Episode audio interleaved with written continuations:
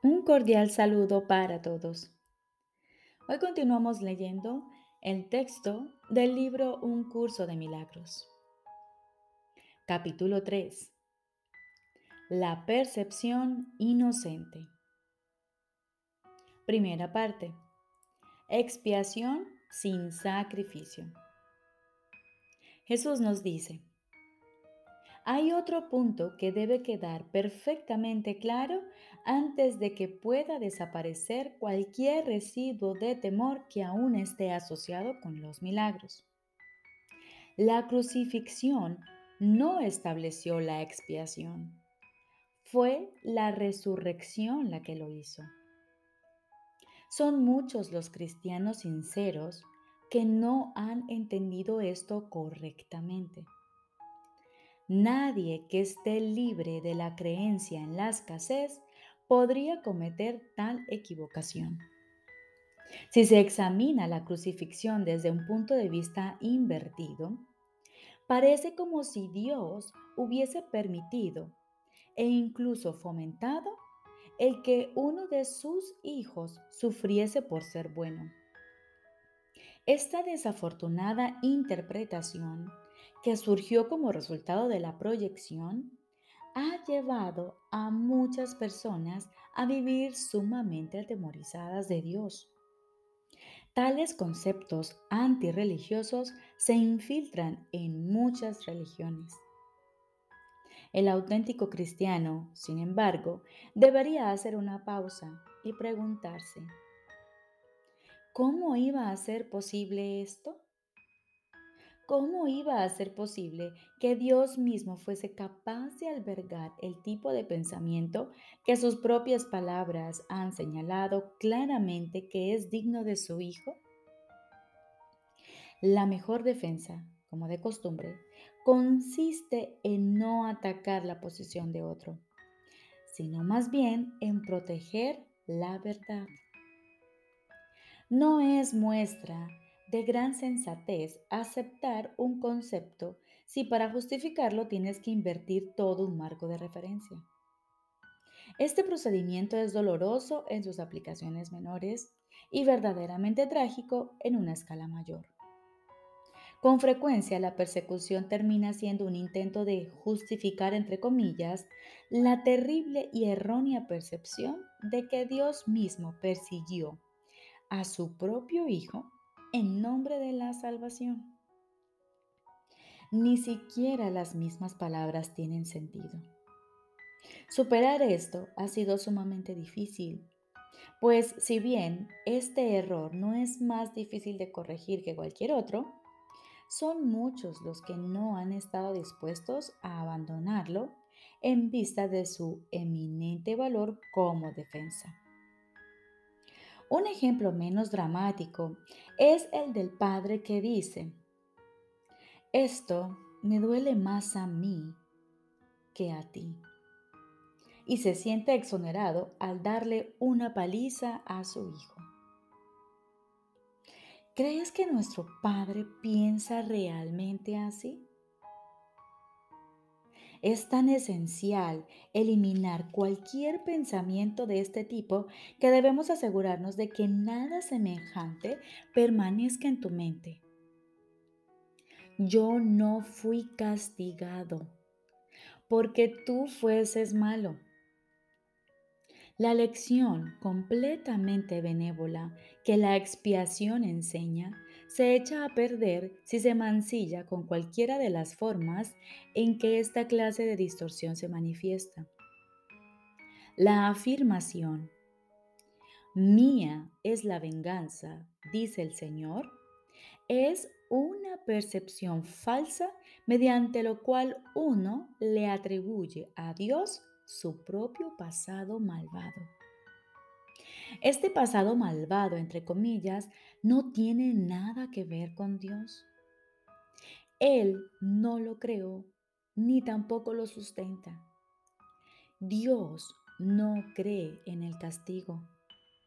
Su mente no crea de esa manera.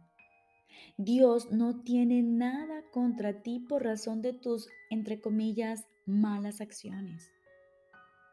¿Cómo sería posible entonces que me hubiese acusado a mí por ellas? Asegúrate de que reconoces cuán absolutamente imposible es esta suposición y también de que procede enteramente de la proyección. Este tipo de error es responsable de una multitud de errores similares, incluyendo la creencia de que Dios rechazó a Adán y lo expuso en el jardín del Edén. Quizá por eso piensas a veces que no te estoy guiando bien. He tomado las máximas precauciones para usar palabras que sean casi imposible de distorsionar. Pero siempre es, es posible tergiversar los símbolos si así se desea. El sacrificio es una noción que Dios desconoce por completo. Procede únicamente del miedo y los que tienen miedo pueden ser crueles.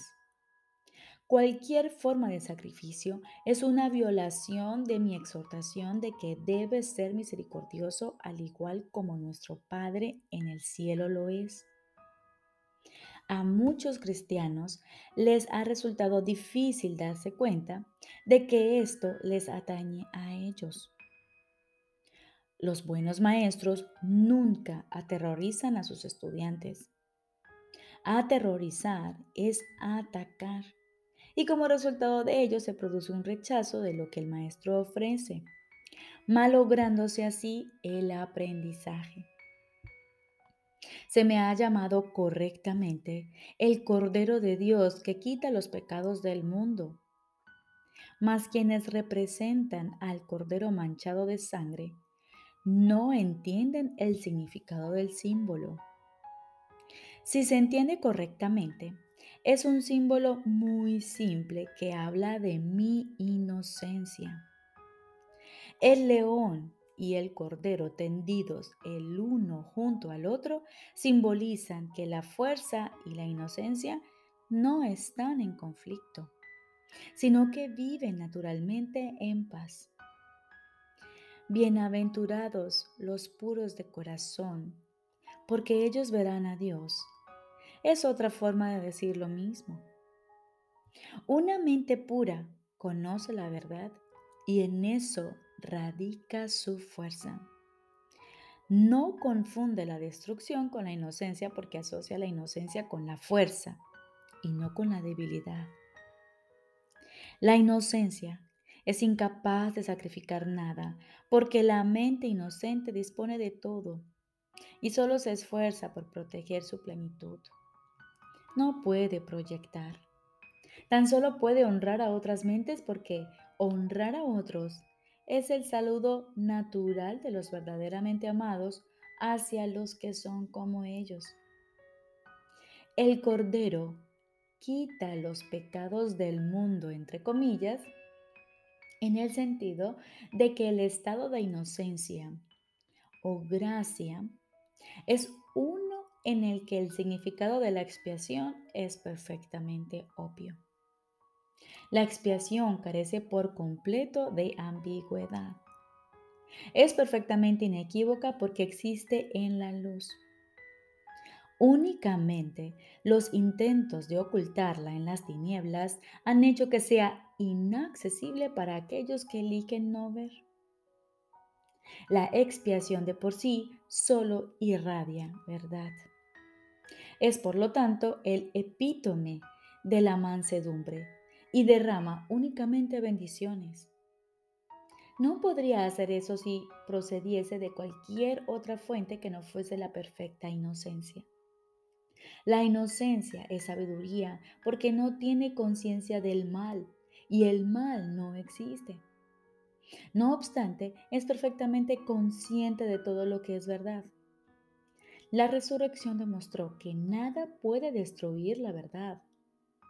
El bien puede resistir cualquier clase de mal, al igual que la luz disipa cualquier clase de obscuridad. La expiación es, por lo tanto, la lección perfecta. Es la demostración concluyente de que todas las demás lecciones que enseñé son ciertas. Si puedes aceptar esta generalización ahora, no tendrás necesidad de aprender muchas otras lecciones de menor importancia. Basta con que creas esto para que te liberes de todos tus errores. La inocencia de Dios es el verdadero estado mental de su Hijo. En ese estado tu mente conoce a Dios, pues Dios no es algo simbólico. Dios es un hecho. Cuando conoces a su Hijo tal como es, te das cuenta de que la expiación y no el sacrificio es la única ofrenda apropiada para el altar de Dios en el que solo la perfección tiene cabida. El entendimiento de los inocentes es la verdad. Por eso es por lo que sus altares son verdaderamente radiantes.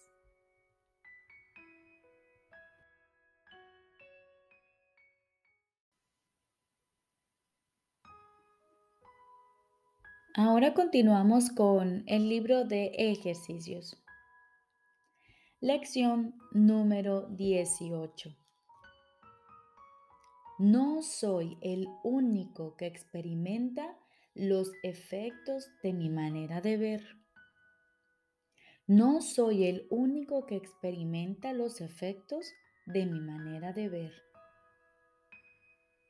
La idea de hoy es un paso más en el proceso de aprender que los pensamientos que dan lugar a lo que ves nunca son neutros o irrelevantes. También hace hincapié en la idea a la que posteriormente se le dará cada vez mayor importancia de que las mentes están unidas. La idea de hoy no se refiere tanto a lo que ves como a la manera en que lo ves. Por lo tanto, los ejercicios de hoy hacen hincapié en ese aspecto de tu percepción. Las tres o cuatro sesiones de práctica que se recomiendan deben hacerse de la siguiente manera. Mira a tu alrededor y a medida que selecciones los objetos para la aplicación de la idea de hoy, tan al azar como sea posible. Descansa tu mirada en cada uno de ellos el tiempo suficiente para poder decir, no soy el único que experimenta los efectos de mi manera de ver. Y allí pones lo que estás viendo.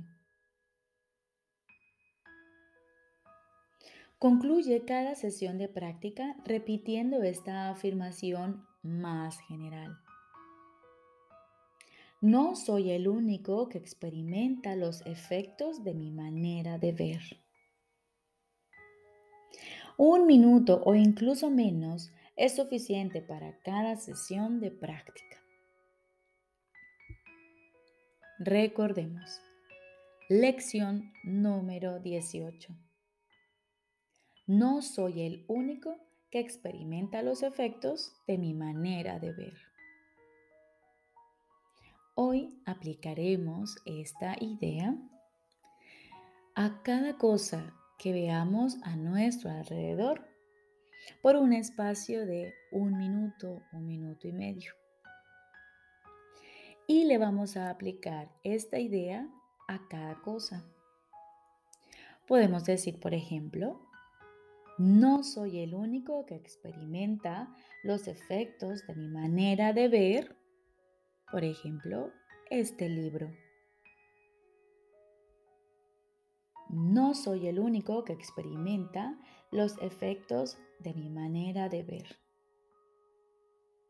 Y así para cada cosa. No soy el único que experimenta los efectos de mi manera de ver este micrófono.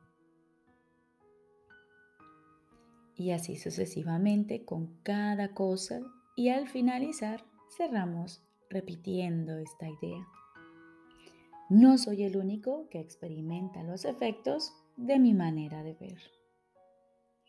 De tres a cuatro sesiones para el día de hoy serán suficientes.